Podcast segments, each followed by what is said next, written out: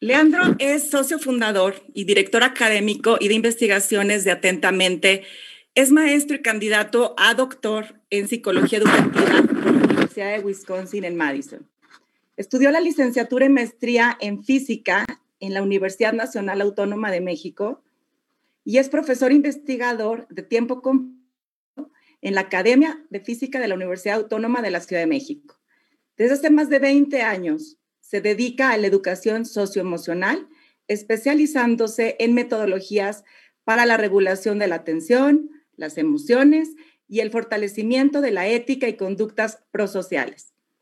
Lidera el desarrollo curricular, la formación profesional, así como la innovación educativa y tecnológica. Y además encabeza la investigación científica de los programas de Atentamente en colaboración con el Centro para las Mentes Saludables de la Universidad de Wisconsin en Madison. Y ahora les voy a platicar un poquito de Odette Estefan, quien lo acompaña. Ella es instructora certificada por el CC Care de la Universidad de Stanford y por el Compassion Institute para el programa de entrenamiento en el cultivo de la compasión. Desde el 2006 ha estudiado y practicado técnicas contemplativas y herramientas para la regulación de la atención y las emociones y el cultivo de conductas prosociales. Es instructora, conferencista, desarrolladora curricular y coordinadora de proyectos de Atentamente Consultores AC desde su fundación. Ha colaborado en capacitaciones de docentes eh, y de, de diseño de currículum nacional de educación y apasionada de los procesos de transformación personal, florista de corazón y amante de conocer otros mundos. Pues muy bienvenidos sean ustedes, Leandro y Adet. Y pues mucho que hablar, Leandro. Platícanos acerca del manejo del estrés de las empresas. ¿Cuál es tu opinión que te merece?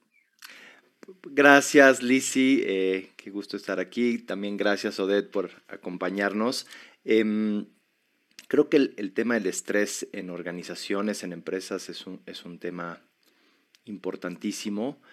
Em, nosotros como organización llevamos trabajando en el tema muchos años y conforme va pasando el tiempo nos hemos dado cuenta eh, de manera más clara de la necesidad que hay de aprender a gestionar el estrés. Eh, el estrés eh, en organizaciones es inevitable y eh, uno podría argumentar que es deseable en ciertas instancias.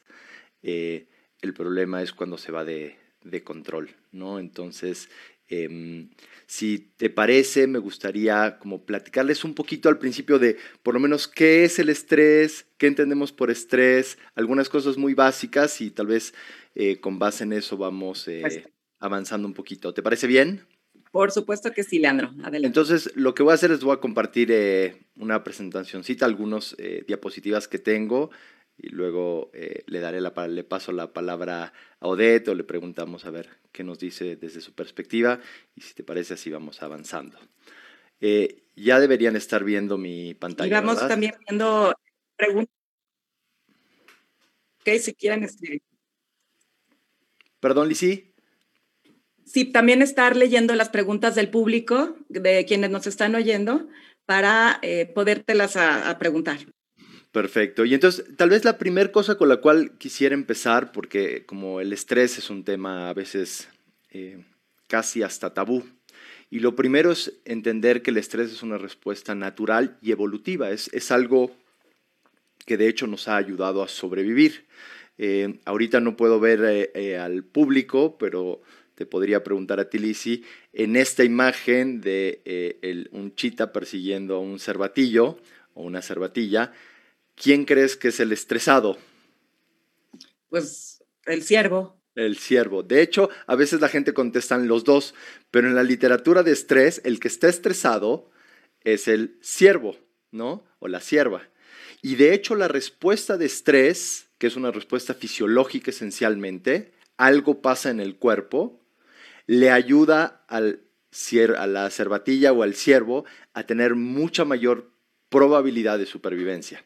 ¿Por qué? Porque se cancelan un montón de sistemas innecesarios, por ejemplo el de la digestión, toda la sangre se va a las extremidades, todo el cuerpo se pone en estado de alerta y le ayuda a correr más rápido, a estar más atenta para ver para dónde irse. Y en este sentido, en la naturaleza, la respuesta de estrés la tenemos sin duda todos los mamíferos y es algo que nos ayuda a sobrevivir. Ahora, ¿cuál es el problema? Que en el caso particular de los seres humanos, nos podemos estresar por un tigre o por un chita que nos persigue en la cabeza. Y esto es algo no menor. ¿Por qué? Porque en general, en el escenario, eh, en, la naturaleza, cuando un chita persigue a un, este, a un cervatillo o una ciervita, después de tal vez tres o cuatro minutos, el evento termina. ¿Eso qué significa? Que la cervatilla se logró escapar y puede estar el chita a 20 metros, pero los dos están exhaustos y, el, y ya la cervatilla que ya pasó. Y literalmente la respuesta de estrés se termina y regresa a lo que se llama el estado basal, tranquila. Y puede estar comiendo pastito a, a 20 metros del chita porque sabe que ya no va a pasar nada. ¿sí? La, el otro desenlace es pues, que el chita se coma a, a la ciervita, es más triste, pero bueno, tampoco, una vez que termine eso, pues la ciervita también ya está descansando en paz, también está tranquila. el punto es que desde los seres humanos, a diferencia de, de hecho, todos los otros eh, mamíferos, somos los únicos que tenemos suficiente capacidad cognitiva para estresarnos por algo que ocurre únicamente en nuestras cabezas.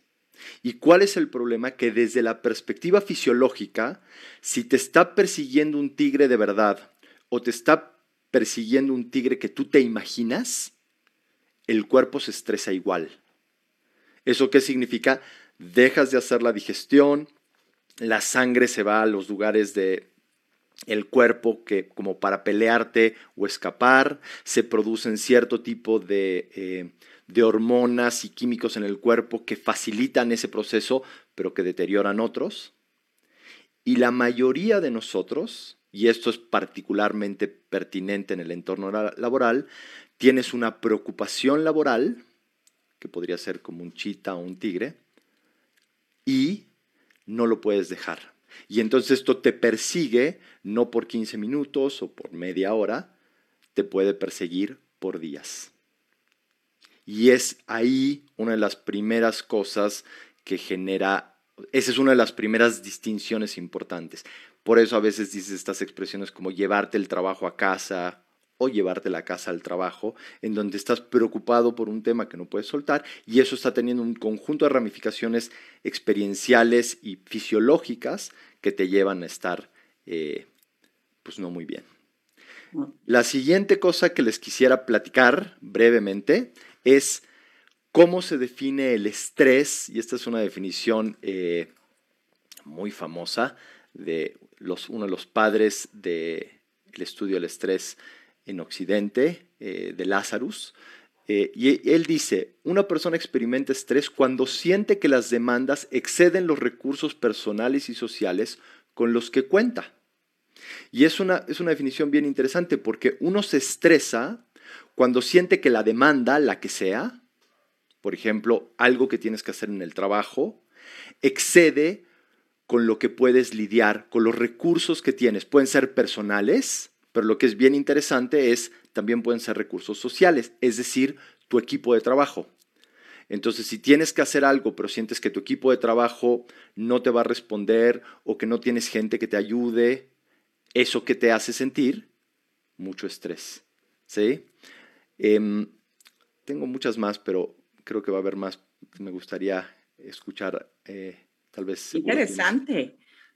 ¿Cómo está todo en la cabeza? O sea, a final de cuentas, eh, tienes, ese es el, secreto, cómo dominar ese silencio y esa voz que nos habla. Exactamente. Y lo que es bien interesante, Lisi, es que justamente, por supuesto, yo qué sé, si, si supongamos que te van a asaltar o tienes un accidente, en esos momentos también hay una respuesta de estrés, ¿no? Si llega alguien que parece que te puede atacar, si hay un peligro. En ese caso, esa respuesta de estrés en general es muy, muy útil porque es la que te hace moverte un poquito más rápido. Pero si, si uno lo piensa, tienden a ser situaciones que duran poco, ¿no? No, en general, salvo casos muy, muy específicos, en condiciones muy específicas, por ejemplo, condiciones de guerra, condiciones de violencia sistémica y cosas así, la mayor parte del estrés que experimentamos los seres humanos es de carácter psicológico. Ni se diga, por supuesto, en entornos laborales, es esencialmente psicológico. Y lo que es interesante es que, bueno, cuando el estrés se hace prolongado, entonces empieza a tener repercusiones importantes en el cuerpo, ¿no? Digamos, que se, que se detenga temporalmente tu digestión para correr de un tigre es buena idea porque la sangre y la energía que está en la panza se va a las extremidades para que puedas correr. Pero si estás preocupado y eso deteriora o detiene tus funciones digestivas, eventualmente eso en que deviene, pues en gastritis, en colitis y en todo este tipo de problemas gastrointestinales, por ejemplo, vinculados con el estrés. Con el estrés se vincula problemas de hipertensión, em, psoriasis, se, deprime el sistema inmune, hay un montón de efectos, sobre todo cuando el estrés eh, dura más tiempo, ¿no? Y entonces es ahí, eh, digamos, cuando pasamos de estrés normal a estrés crónico, es cuando empiezan a ocurrir algunas de estas cosas. Eh, tiene efectos, por supuesto, también en la prevalencia, por ejemplo, de lo que se llaman psicopatologías, de la depresión, de la ansiedad, etcétera, etcétera. Es más probable cuando estás, pasas periodos largos de estrés que todas estas psicopatologías o surjan o se exacerben. Por ejemplo, si tienes tendencia o ya tuviste depresión, es más probable que después de un periodo largo de estrés eh, vuelvas tal vez a caer en síntomas depresivos. ¿no? Y la última cosa que les quería platicar ahorita, eh, tenemos mucho para, es cuando el estrés se vuelve problemático y sobre todo cuando se vuelve problemático en contextos de empresa, ¿no? Y entonces cuando el estrés es muy persistente y dura se le llama estrés crónico y deviene en un síndrome que ahora es un síndrome catalogado por la Organización Mundial de la Salud, que es el síndrome de burnout o desgaste laboral, ¿no? Y les voy a platicar cuáles son las tres características del burnout, que tal vez les pueda ayudar para identificar si uno anda por ahí y qué hay que hacer, ¿no? Entonces, el primer síntoma cuando el estrés dura tiempo larguito y no puedes parar, no, no puedes descansar, no encuentras este espacio de equilibrio y de tranquilidad, entonces el primer síntoma es agotamiento emocional. ¿Cómo se manifiesta el agotamiento emocional? Como que ya no tienes pila como que te cuesta mucho pararte de la cama, te cuesta ir al trabajo, te, o sea, como que literalmente como que ya no quieres. Y un síntoma muy particular del agotamiento emocional que tal vez eh, cuando uno lo tiene y los directivos o personas que tienen más responsabilidades pueden conectar es que en general, por ejemplo, en un puesto directivo, uno tiene que tener un montón de ancho de banda para poder lidiar con un montón de conflictos, con un montón de cosas que hay que atender en el día al día de un trabajo. Cuanto más responsabilidad tienes, pues, esencialmente más conflictos tienes que atender. ¿Qué ocurre cuando, cuando tienes esta dimensión del burnout, que es el agotamiento emocional? Cada vez que hay un conflicto nuevo dices, ay no, no puede ser, otro más, como que ya no tienes más margen, ¿no? Te llama tu esposa o tu esposo para decirte, oye, podrías pasar, ahorita, podrías pasar por el súper a comprar eh, un litro de leche y dices, ya no puedo más, no puedo ni un litro de leche. ¿no? Se siente así, hay una sensación como de que estás, como que tus recursos internos ya no, ya no tienes más. Entonces no quieres que nadie te hable de sus problemas, no quieres que se haya un problema más, estás muy irritable. El que sigue se llama falta de eficacia y propósito. Y básicamente empiezas a sentir que no eres bueno en lo que haces o se te desdibuja la razón por la cual lo estabas haciendo. Entonces empiezas a decir, oye, yo era bueno en esto, pero ya no, como que no te sabe.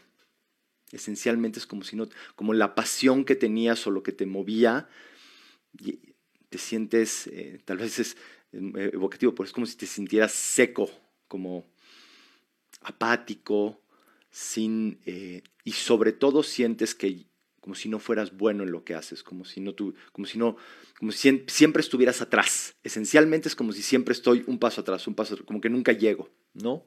Y es principalmente algo que está aconteciendo, es tu vivencia, ¿no? Es, tu vivencia. Y la última, y esta es bien importante en todos los niveles, nosotros trabajamos mucho también no solo con empresas, sino con docentes y trabajadores de la salud, y es la despersonalización. Al estar tan agotado emocionalmente y sentirte como ya quemado, te desconectas de la gente. Es como casi hasta un mecanismo de, como ya no, no me, no, ya estoy ya tan agotado que no quiero saber de tus problemas. Y eso se manifiesta desde, por ejemplo, un deterioro en el servicio a clientes, ¿no? en, en cómo tratas a la persona, en cómo hablas con un cliente, cómo hablas con un colaborador cómo atiendes a un paciente si eres doctor o enfermera o estás en el sistema de salud, cómo atiendes a un estudiante y a sus problemáticas, pues ya.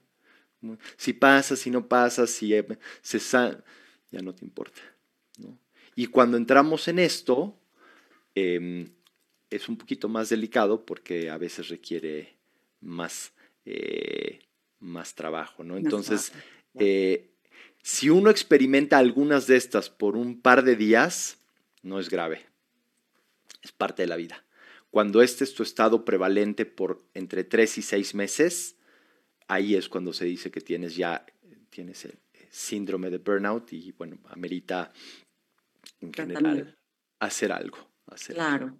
Entonces, eh, quisiera por lo menos, eh, porque empezamos a hablar sobre eh, estrés en empresas, me parece, y Odette ha dado muchos cursos en empresas, ha trabajado con muchas personas, empresarios y no empresarios, pero mucho también en empresas, en todo tipo de espacios. Y igual estaría padre, Odette, si nos platicas.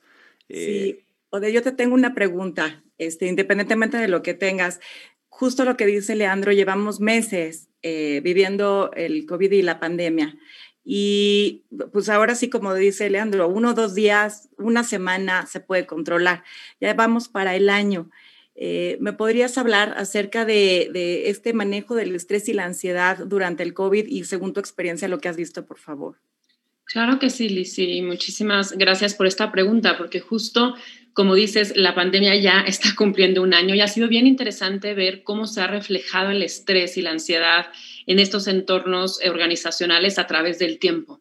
¿no? O sea, si bien hay cosas que sí podemos observar, están presentes, han estado presentes todo este tiempo, también no era lo mismo al inicio de la pandemia a ya llevo tres meses de pandemia o ya llevo seis meses de pandemia o ya llevo casi un año, ¿no? Un año de pandemia. Entonces, eso también ha eh, tenido implicaciones, implicaciones fuertes, mucho en este sentido de incertidumbre, ¿no? De yo pensé que iba a durar mucho menos tiempo y ahora ya no sé cuánto más pero también en este sentido de que si bien separaron actividades en muchos países al inicio, pues eso no se puede sostener tampoco tanto tiempo. Entonces, en este tener que regresar a este, lo que sea que es esta nueva normatividad, ¿no? Esta nueva normalidad y normatividad también dentro de, la, dentro de las organizaciones. Hay muchas empresas que están lidiando con muchas situaciones nuevas que tienen que transformar la manera en la que trabajan.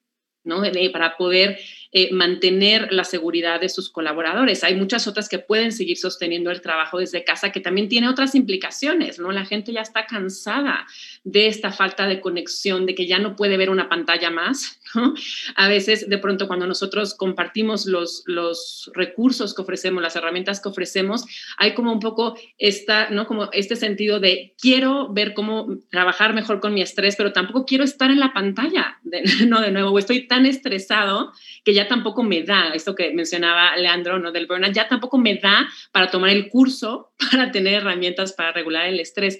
Pero ha sido muy valioso observar cómo justamente esta pandemia abarca tantos ámbitos de nuestra vida, ¿no? El personal, el social, esta falta de conexión, el contexto laboral, y estas herramientas apuntan a todos esos diferentes ámbitos. Y es cuando entonces podemos empezar a trabajar con este sentido de poder fortalecer y cultivar nuestros recursos internos, como no podemos cambiar la pandemia mañana, aunque nos gustaría, ¿no? Y nos encantaría, lo que sí podemos es empezar a gestionar nuestros recursos internos, estrés, las emociones en general, para poder hacer frente a esta situación tan incierta y entonces da un sentido de mayor propósito a las personas, ¿no? Da un mayor sentido de, ok, esto está difícil, pero puedo, puedo un poco más, puedo transformar la manera en la que lo veo, puedo hacer una pausa y respirar, y eso les va brindando un respiro. Yo siento que lo primero que podemos observar en este intervenir con nuestras herramientas es, ¿no? Como un sentido de descanso, de decir, esto está complicado, pero puedo tener más recursos para enfrentarlo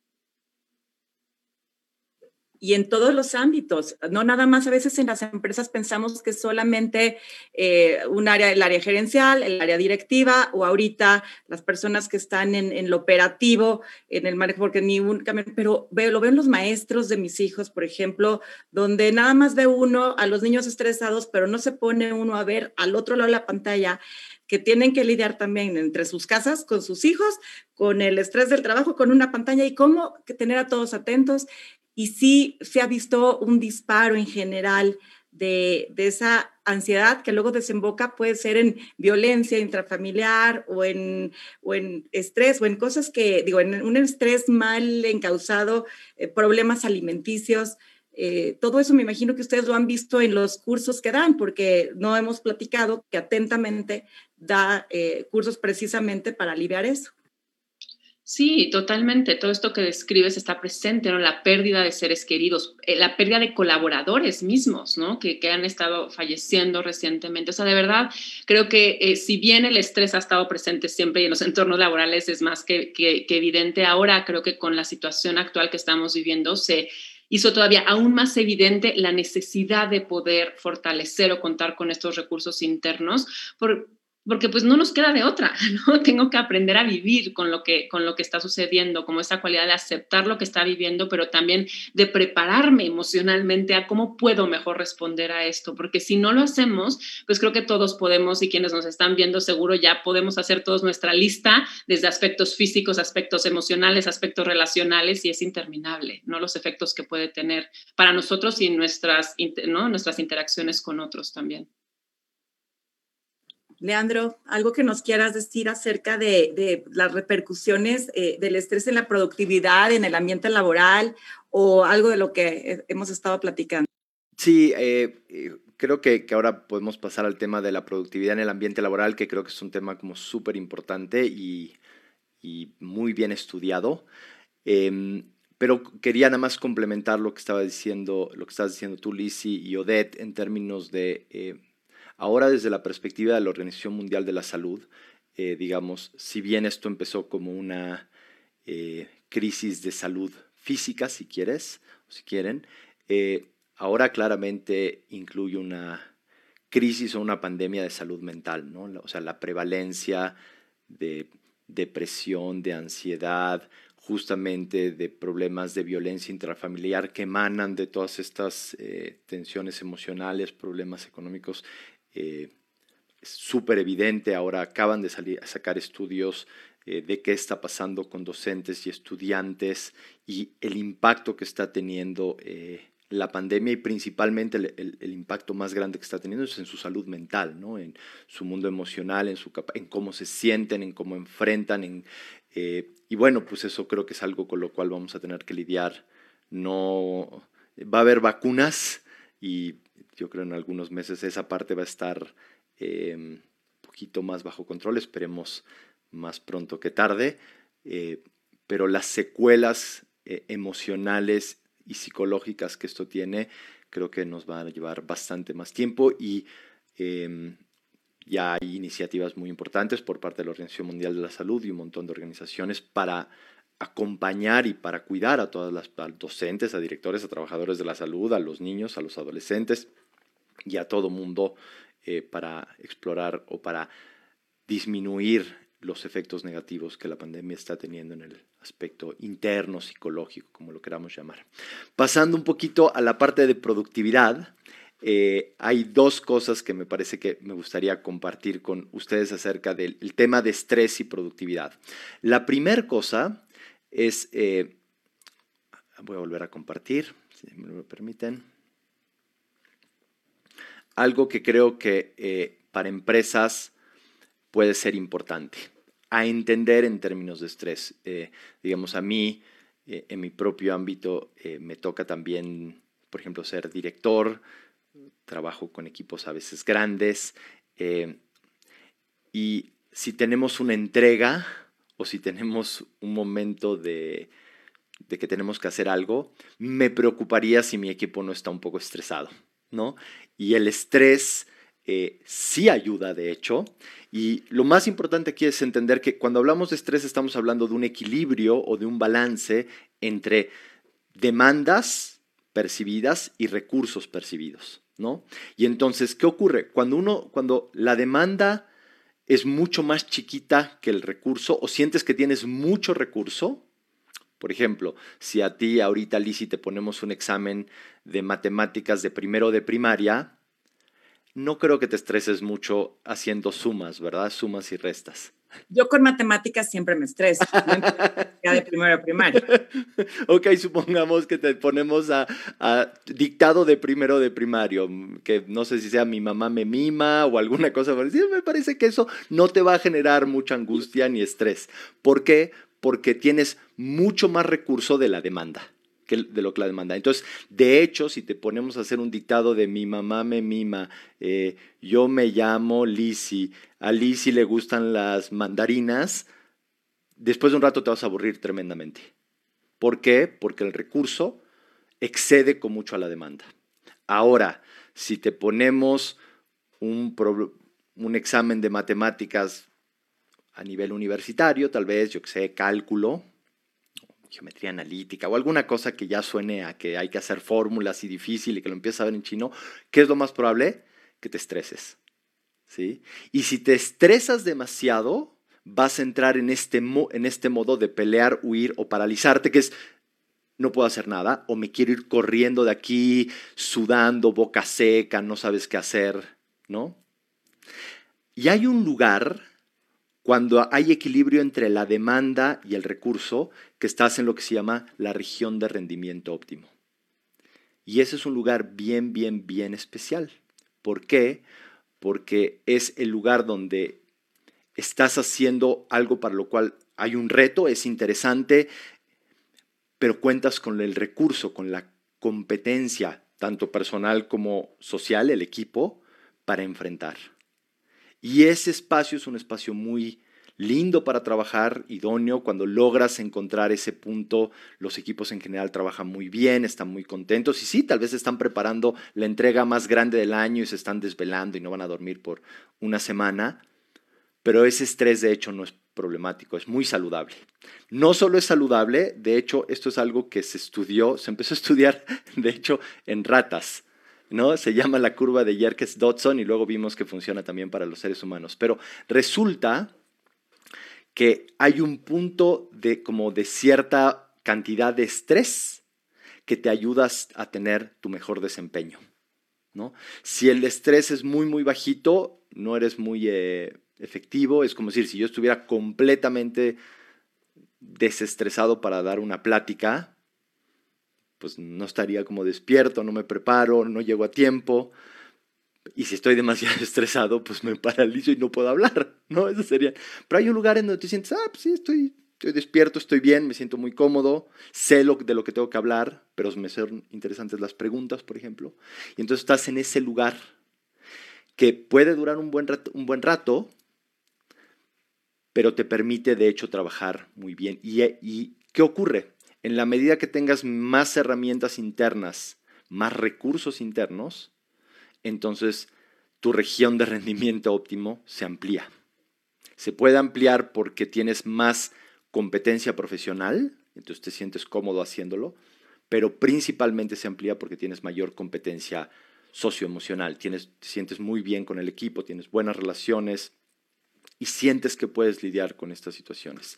La otra cosa que les quería comentar sobre el estrés en, organizaciones o cómo afecta la productividad. Es decir, ¿a qué me refiero con esto? Si estás sobreestresado, vas a producir menos y trabajar peor. ¿Por qué? Porque te fuiste al, al, lado, hasta la derecha de la curva. Estás agotado, estás angustiado, estás tronado, ¿no? Sería que estás en esta zona de la curva, en, la parte eh, de, la, de la derecha, ¿no? Con mucha ansiedad o completamente quemado. Ya no produces y si te fijas, el desempeño que aparece en la curva baja significativamente. ¿no? Entonces, si uno quiere encontrar ese lugar. Lo más interesante o la otra cosa que, que podemos agregar sobre el estudio, y son cosas como digamos muy bien estudiadas, es que el estrés afecta muy negativamente a veces nuestras relaciones interpersonales. ¿Qué significa? Estás muy estresado, le hablas mal a un compañero de trabajo, a un subordinado, incluso tal vez a un jefe, aunque no le hables, pero tienes. Y el estrés, como que de alguna manera a veces como que te nubla emocionalmente y entonces se empiezan a, deteriorar las relaciones interpersonales. Ahora, ¿qué es lo importante de esto? Que cuando se deterioran las relaciones interpersonales, te peleas con la gente, con tu familia, con tu equipo, con tu pareja, ¿qué empiezas a sentir? Que tienes menos recursos sociales para enfrentar una situación, que es uno de los dos, son recursos personales y sociales cuando hablamos de estrés. En el momento que deterioras tus relaciones interpersonales, sientes que tienes menos recursos, menos como red de soporte para enfrentar. ¿Y eso qué produce? Más estrés. Cuando, como te estresas más, tratas peor a la gente, de una u otra manera. Y eso hace que se deterioren aún más las relaciones. Cuanto más se deterioran las relaciones, más te estresas. A eso le llaman, eh, está muy estudiado, le llaman la cascada del burnout. Porque te estresas, deterioras tus relaciones, eso te estresa más y eso te va llevando en un momento, sientes, estoy solo, nadie me aprecia, nadie me respeta, eh, ya me quiero, o sea, y así empieza. Entonces, en ámbitos laborales, a lo que voy con esto es que en ámbitos laborales, uno de los mecanismos a través de los cuales el estrés, o sea, los dos mecanismos principales a través de los cuales el estrés deteriora la productividad es uno, a través del deterioro del trabajo en equipo, dos, a través de que, de, que cuando estamos sobreestresados, literalmente funcionamos peor. Claro. No mejor. Y eso está estudiadísimo, pero estudiadísimo. O sea, una persona que tiene un estrés muy, muy prolongado y muy grande y con mucha angustia, literalmente todos sus recursos cognitivos, todas sus capacidades de pensar o de hacer algo están drenados en esa parte, entonces no puedes pensar, te ahogas a veces en un vaso de agua eh, y tienes todos estos problemas. Llega un momento en el que efectivamente no puedes pensar, no te puedes mover. Y si cortas la pata emocional o la, la pata familiar, y te vas quitando más de recursos. Y si a eso agregas a lo mejor que, en un momento les voy a preguntar eh, cuestiones emocionales y de fe. Pero ahorita, Odette, a ti te quisiera preguntar, de, con todo lo que nos ha dicho Leandro, si es posible prevenir, hacer como, ¿qué, ¿qué, le recomendarías a quien nos escucha que está pasando por esos momentos de donde ya empezó a identificar esas características, donde, híjole, pues no me sale nada, no puedo ni siquiera pasar de A a B sin sentir que no voy a llegar, me van a correr, o no estoy cumpliendo con el nivel económico que se necesita para sustentar lo básico en la familia. Entonces, ¿cómo prevenir o en su caso contrarrestar los efectos de ese estrés o de esa ansiedad? Si nos pudieras dar algunos pasos concretos. Esta es una pregunta importantísima y me encantará también que Leandro la, complemente, ¿no? Pero me parece que el primer paso es ese reconocimiento de dónde estamos, ¿no? Es decir, sí, estoy estresado, sí, la estoy pasando fatal y ese es el punto de partida, ¿no? Porque es traer esta conciencia a nuestro estado presente. Ahora, aquí hay dos caminos, ¿no? Hay un camino de prevención que en este caso, pues, eh, así como creo que aquí ya pensaríamos más en contrarrestar, pero pensando en prevención, pues así como nos preparamos cognitivamente, nos preparamos profesionalmente para tener una junta, para presentar un proyecto, ¿no? Lo que nosotros podemos hacer es irnos preparando para situaciones y, ¿no? y circunstancias demandantes emocionalmente. Entonces, podemos ir de alguna manera con entrenamiento fortaleciendo estos recursos internos para entonces cuando venga ¿no? una demanda muy alta, yo ya me preparé previo para saber cómo responder hacia, ¿no? hacia lo que sea que la situación amerita. Ahora, cuando ya estamos en esa situación compleja, faltos de recursos, ¿no? Es un poquito puede resultar, ¿no? Como de pronto como más complicado porque sientes que ya te estás ahogando ante la misma condición. Entonces, como te decía, estoy tan estresado que no puedo aplicar nada para desestresarme. Pero al mismo tiempo, la posibilidad es increíble porque podemos, es el escenario ideal para poder ver los efectos que puede producir el que llevemos nuestra intención y nuestro esfuerzo a cultivar herramientas que nos permitan responder ante esta situación de diferente, de diferente forma. Y esos recursos y esas herramientas pues son de diferentes tipos, no son herramientas que eh, de entrada, por ejemplo, cuando estoy estresado hay una respuesta fisiológica importante. Entonces, la primera que puedo hacer es de entrada recuperar el sistema nervioso central. Para, para y respira, ¿no? Atiende el cuerpo. Pueden también haber herramientas en este tema más relacional, como lo describía Leandro, ¿no? Cuando estamos como afectando estos, estos vínculos que tenemos con otros, pues podemos, ¿no? Practicar la empatía, podemos practicar eh, diferentes herramientas que nos ayuden a entender lo que, o sea, si yo estoy estresado porque no me está alcanzando el dinero, porque tengo una demanda laboral inmensa, porque no me quiero contagiar o ya me contagié, o sea, es tanto el estrés, puedo hacer este ejercicio de imaginarme lo que esta otra persona también está viviendo. ¿no? Entonces hay como diferentes recursos que pueden ir de alguna manera eh, como atendiendo los diferentes efectos que el estrés eh, produce en nuestra experiencia, nuestros vínculos, nuestros vínculos con otros. Eso es lo que nosotros hacemos, ofrecer, tenemos una metodología, ¿no? Que igual ya habrá tiempo si, lo hay de, compartirla, pero que atiende estos diferentes aspectos, ¿no? Relacionales, de dónde llevo mi atención, de cómo trabajar con mis pensamientos, de cómo trabajar con mi sentido de propósito ante el burnout que describía Leandro. Eh, uno de los mejores antídotos es fortalecer tu sentido de propósito. ¿No? Aún en estas circunstancias, ¿qué puedo aprovechar para darle valor a quien soy, a lo que estoy haciendo en el mundo, en mi empresa, en mi contexto? Sí, Leandro, ¿quieres complementar algo? Así como me encantaría que alguien pudiera decir, díganme los tres pasos que tengo que empezar cuando estoy mal. Como dijiste, para respirar, pero ¿qué, qué es lo dos? Tomar preventivo algún tipo de vitaminas minerales este, o algo por el estilo, o en su efecto inmediato, ¿en qué punto vas con un terapeuta? Entonces, eh, los tres son, el primero, un whisky. no. ¿O tequila en su defecto? El tequila, whisky, depende qué tan estresado estés. Dos semanas en la playa. No, mentira. Eh, sí hay, sí sabemos eh, qué, hacer, ¿no?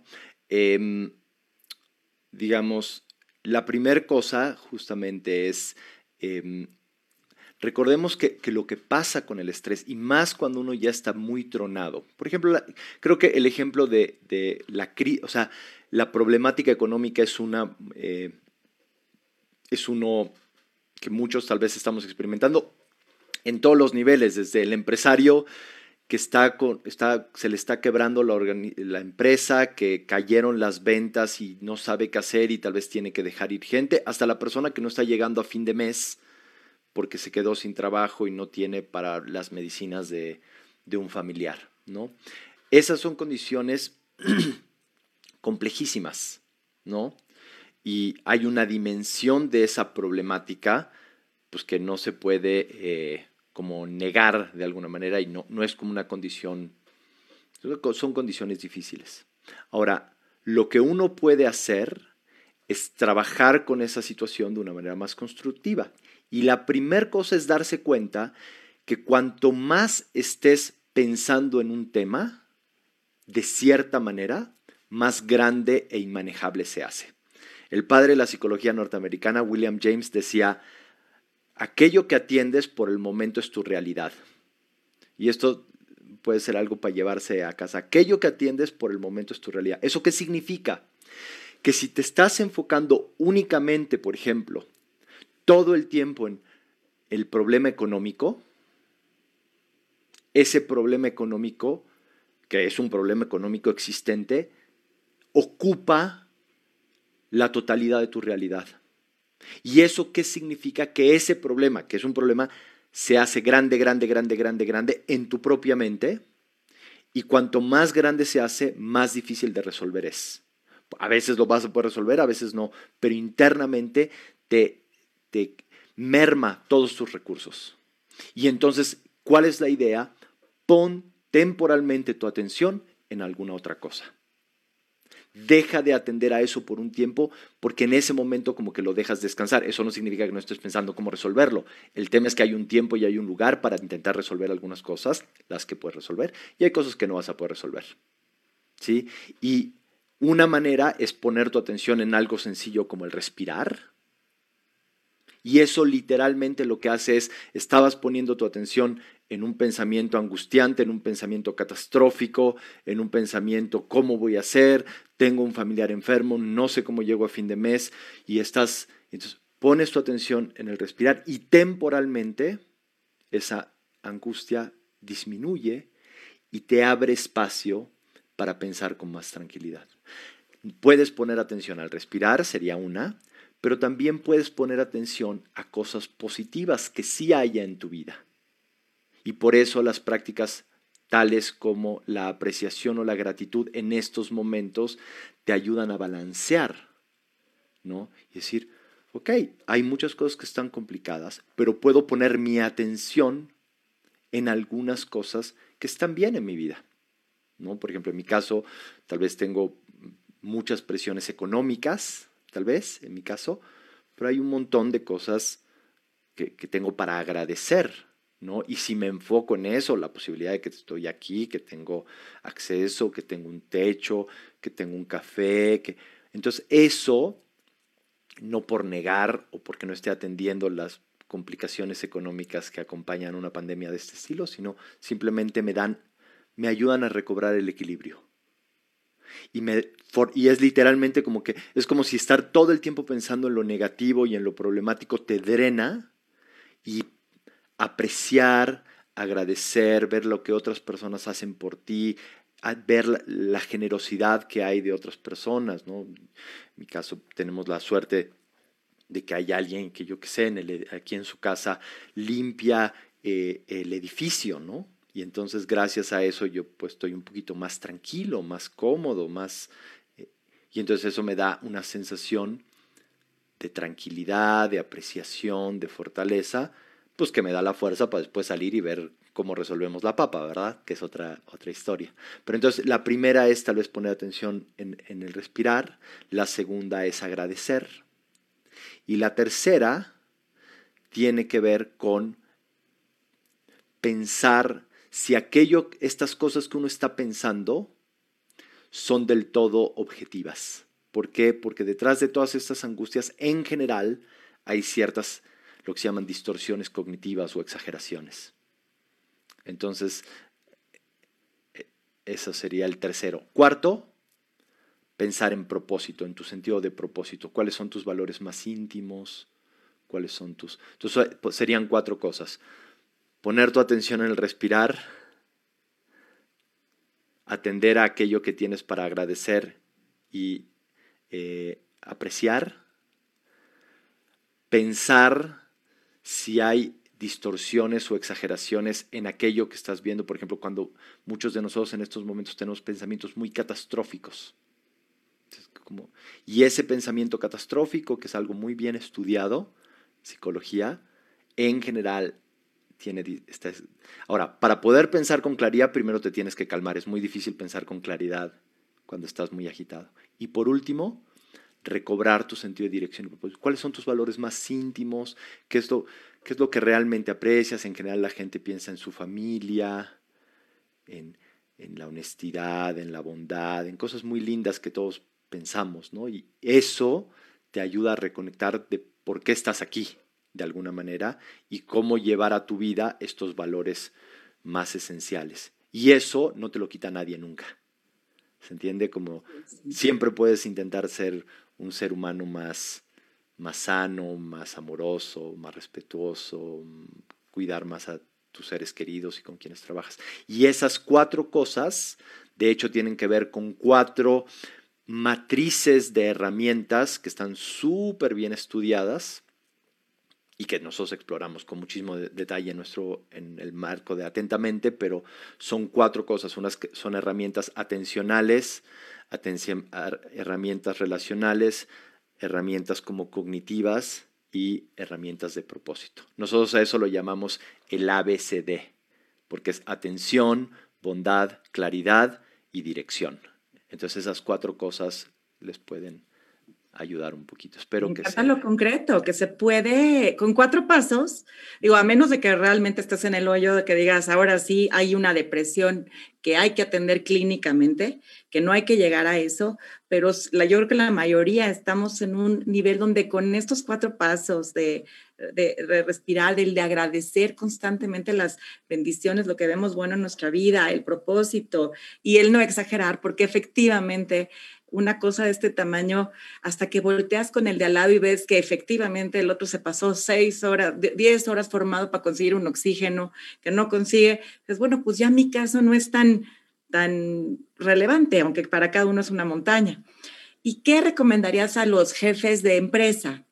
Cualquiera de los dos que quisiera contestar, cuando detecta en sus fábricas, en sus pequeñas empresas, medianas empresas, y, cuáles son algunas cosas que pudieran ellos realizar. Me, ha tocado ver algunos establecimientos donde les consiguieron una clase de samba, digo de zumba o como sea, o hacen yoga o les hacen, este, decir, ok, no podemos quitarles una hora, pero les vamos a dar estos pequeños tips donde se van a estirar. ¿Qué recomendarías que pudiera aplicar un jefe de empresa para sus empleados? Esta es una pregunta importantísima, Lizzy, porque aparte es algo que está súper bien estudiado, ¿no? Eh, el, tema de cómo lidiar con estrés en organizaciones es algo muy bien estudiado y hay eh, esencialmente tres maneras. ¿No? Y para la gente que, digamos, que tiene empresas, vale la pena conocerlo. Se llaman intervenciones primarias, secundarias y terciarias, ¿no? Las primarias tienen que ver con si la gente está, o sea, todo el tema es cómo disminuyes el estrés nocivo en una organización, ¿verdad? Esa es la pregunta importante porque tiene un impacto muy grande en la productividad, en el clima laboral, en un montón de cosas. La primera sería cambiar las condiciones externas que estresan a las personas. Las cosas que usualmente estresan a las personas son los horarios, o sea, los tiempos, cuánto tiempo trabajan, definición clara de roles, eh, de tareas y de como incentivos, todo ese tipo de cosas. Entonces hay todo un conjunto de propuestas en donde lo que haces es, ves qué es lo que está generando estrés, les genera mucho estrés que el baño está muy lejos, pues entonces acercas el baño. ¿no? Esa sería una manera. Y intentar cambiar estas cosas. Esas las primarias. Las secundarias es brindarle herramientas a las personas para que puedan lidiar con el estrés, que es un poco lo que nosotros hacemos. ¿no? Y la terciaria es cuando tienes personas que están muy que ya tienen problemas serios vinculados con el estrés, que ya están teniendo problemas de salud importantes, les das un acompañamiento terapéutico específico. De esas tres, la evidencia es súper contundente. La que mejor funciona es la segunda, las secundarias. No funciona tanto ponerle un futbolito a la gente, no funciona tanto eh, dar una clase, me parece, de, zumba, aunque la zumba es fantástica, me imagino. La, evidencia es súper, súper, súper contundente. Las que mejor funcionan son aquellas eh, intervenciones que le dan herramientas a los individuos para poder lidiar mejor con lo que les está pasando. Obviamente tal vez va a haber algunas cosas que puedes ajustar, como el horario y cosas de ese estilo, pero lo que es bien interesante es que la literatura científica sobre esto nos dice no hace tanto efecto. ¿Por qué posiblemente? Porque el estrés viene principalmente del vínculo, de cómo la gente está interpretando esto. Y entonces en la medida que mejoran las relaciones, que mejora la comunicación, son esos los mecanismos que de hecho, eh, según la literatura científica de estrés en organizaciones, son los mecanismos más efectivos. Entonces si hay alguien que quisiera eh, ayudar a disminuir el estrés en su organización, eh, también tal vez pueden hacerlo de la clase de Zumba o lo que fuera, pero es mejor si le damos herramientas particulares a, la persona. Y para eso, para ilustrar esto que estoy diciendo, Lisi, y sé que tenemos poquito tiempo, quisiera poner una, em, una diapositiva que creo que les va a ayudar a entender a qué me refiero con esto. ¿no? Y está en blanco mi pantalla, ¿verdad? Ok. Entonces, te voy a hacer una pregunta a ti, Lizzy, para que contestes a nombre de todo el público. Este es una olototototota, más o menos como de 10 metros, ¿no? Y entonces la pregunta es, ¿cómo te sentirías tú si te aviento ahí en medio de esa olota? Pues ya me empecé a ahogar, o sea, ya, ya sentí previo que no voy a durar ni 20 segundos. Exacto. De hecho, muy posiblemente lo que sientas es respuesta de estrés, angustia. ¿Por qué? Porque sientes que los recursos, si no eres una experta nadadora o algo así, sientes angustia. ¿Sí? Ahora, ¿cómo crees que se siente esa persona que está ahora ahí? ¿La puedes ver? Feliz, feliz, está en su momento y estaba buscando esa ola que llegara desde meses antes y justo está en su, en su momento. Exactamente. Entonces, fíjate qué interesante. El mar no cambió ni tantito, ¿verdad? O sea, sigue siendo el mismo mar, sigue siendo la misma ola, sigue siendo... Pero ¿qué sí cambió? ¿Cuál es la diferencia entre tú y este surfista? ¿Cuál dirías que es la diferencia? Mis recursos. A mí me aventaste en jeans y con tenis y él está completamente preparado mentalmente, físicamente y es su vocación, su modo de, expresarse. Exactamente. Entonces, ¿qué ocurre? Eh, en esta para nosotros es una metáfora importantísima. ¿Por qué? O una analogía o una imagen, digamos, muy importante. ¿Por qué? Porque la vida, en este sentido, y las demandas laborales, en ese, son como el mar y más en periodos de COVID, en donde eh, sería ilusorio pensar que vamos a lograr resolver como esto la, la, condición externa al ritmo que nos gustaría, que significaría que el mar se ponga planito, planito y lindo y que puedas hacer estar de muertito. La condición externa actual es un mar súper picado. Estamos en una de las crisis económicas más importantes que ha tenido la humanidad en los últimos 100 años, ¿no? Desde el 29, me parece. Entonces, no estamos en una cosa así nomás. Y querer las, digamos, las intervenciones primarias, mucho lo que buscan es cambiar el mar, alivianar el mar. Pero eso es bien, bien, bien difícil. Lo que más conviene es ayudar a los individuos a desarrollar las fortalezas internas, las competencias internas, para poder lidiar con estas cosas. Eso es a lo que nosotros nos dedicamos, digamos, en atentamente y tenemos, tiene que ver con estos, lo que llamamos estos ABCDs. Son esas las herramientas que desde nuestra perspectiva y por supuesto respaldado por eh, mucha evidencia científica en estos temas, son esas las herramientas que, que te ayudan. Entonces, en la medida que aprendas a ser una persona más serena, más calma, ¿no? Que tenga un sentido como de, estar más presente, más tranquilo, que no te desbalancees, que no seas tan reactivo. En la medida que seas una persona que decimos más bondadosa, pero esencialmente, ¿qué significa? Más empático, más agradecido, más cálido en tus relaciones interpersonales, ¿no? Que seas una persona que distorsiona menos, es decir, que tiene mayor claridad, que exageras menos, que ves las cosas en su justa medida, de manera más panorámica, y que tengas un sentido de propósito más claro, y sobre todo, y eso en organizaciones es bien importante, que, vas, que vaya más allá de tu ego y que piense en la comunidad, en este caso, por ejemplo, de la organización. Esas cuatro cosas es como aprender a surfear. Y si tienes esas cuatro cosas, no, hay tanto problema. Tal vez a veces una revolcadita, pero tranquila. Claro, por supuesto. Siempre me han dicho efectivamente cómo no estar en la superficie del mar, sino tener esa ecuanimidad donde si te bajas 10 metros, el mar siempre va a estar tranquilo, eh, abajo. No importa si está el huracán, si está el mar tranquilo y todo, si pudiéramos tener esa determinación y herramientas para conquistar, bajarnos 10 metros y decir, bueno, pues que es, eh, tener esa empatía, generosidad, bondad, donde todo lo puedas ver con serenidad. Eso es el reto. Y, para concluir, ya sea Odette y Leandro, eh, ¿qué hacen ustedes? ¿Cómo podrían contactarlos en dado caso de que algunas empresas quisieran manejar eh, el estrés dentro de sus compañías o en sus eh, sectores o vida familiar? Básicamente, si nos pudieran decir qué hacen ustedes y cómo pueden llegar con ustedes. Lo dejo esto, Lizzie, en Odette. Odette es eh, quien coordina, de hecho, este área en Atentamente, que la llamamos, el curso que tenemos para eh, empresas, justamente con esto se llama Stress Toolbox, y la quien lleva todo esto y una de nuestras instructores con más experiencia sin duda es Odette, así que lo dejo en ella y aprovecho también para agradecer el espacio. Claro que sí. Gracias a ustedes.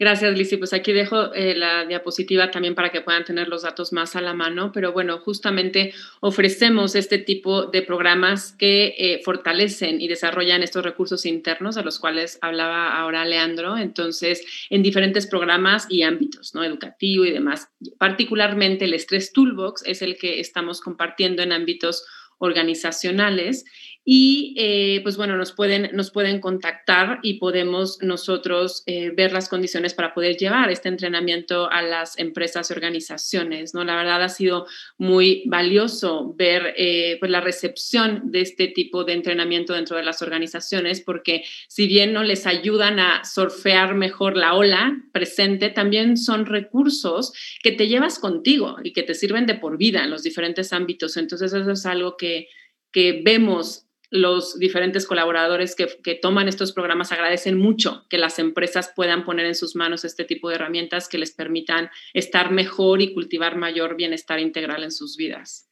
Entonces, pues eso, dejamos aquí eh, los datos. Yo estoy a sus órdenes ahora eh, coordinando esta, esta, como esta área de la, de la organización y con muchísimo gusto podemos con mayor detalle presentarles los contenidos de las sesiones, las diferentes eh, opciones o alternativas, cómo implementarlo y demás. Buenísimo.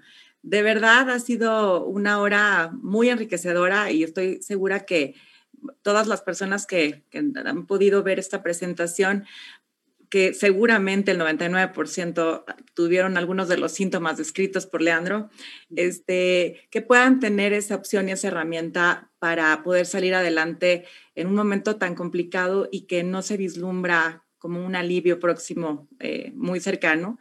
Les quiero agradecer en nombre de American Society, de Larry, de Patty, el que nos hayan dado estos momentos para darnos una esperanza y una salida a, a un problema tan real. De verdad, Leandro y Odette, gracias, gracias por haber estado eh, con nosotros. Si quisieran despedirse nada más con algún consejo en particular o... Este, y nada más, Lizzie, si me lo permites, ahora que mencionabas American Society, quiero también resaltar que tenemos la posibilidad de ofrecer estos programas en inglés también. Tenemos todo el material en inglés y que también es algo que, que ponemos a su disposición. Y gracias, gracias por este, por este espacio y por esta conversación que esperamos pueda pueda ser de beneficio para quienes nos acompañaron. Gracias a ti. Y por mi parte, Lisi, primero que nada, muchísimas gracias por llevar esta sesión. Fue un deleite conversar contigo y con Odette. Eh, muchas gracias a la American Society y a toda la gente que nos está viendo, que tomaron, esperemos que este tiempo que separaron les haya sido útil y significativo. y a, manera de consejo o cierre final, eh, nosotros tendemos a siempre recordar eh, todo pasa. Entonces, que ahorita a veces tenemos la sensación de que esto va a durar por siempre, pero todo pasa, todas las crisis pasan, esa es la historia de la humanidad. Eh, lo que hoy parece un problema eh, casi inmanejable, en unos años lo vamos a recordar como una anécdota. Eh, y así nos ha pasado toda la vida. Eso, por supuesto, no, no demerita que tengamos que tomar medidas, que tengamos que cuidar, pero a veces cuando sentimos que ya no sabemos, que vamos a desfallecer, recordar que todo pasa, que todo es temporal de alguna manera, puede ayudarnos a sobrellevar esta situación.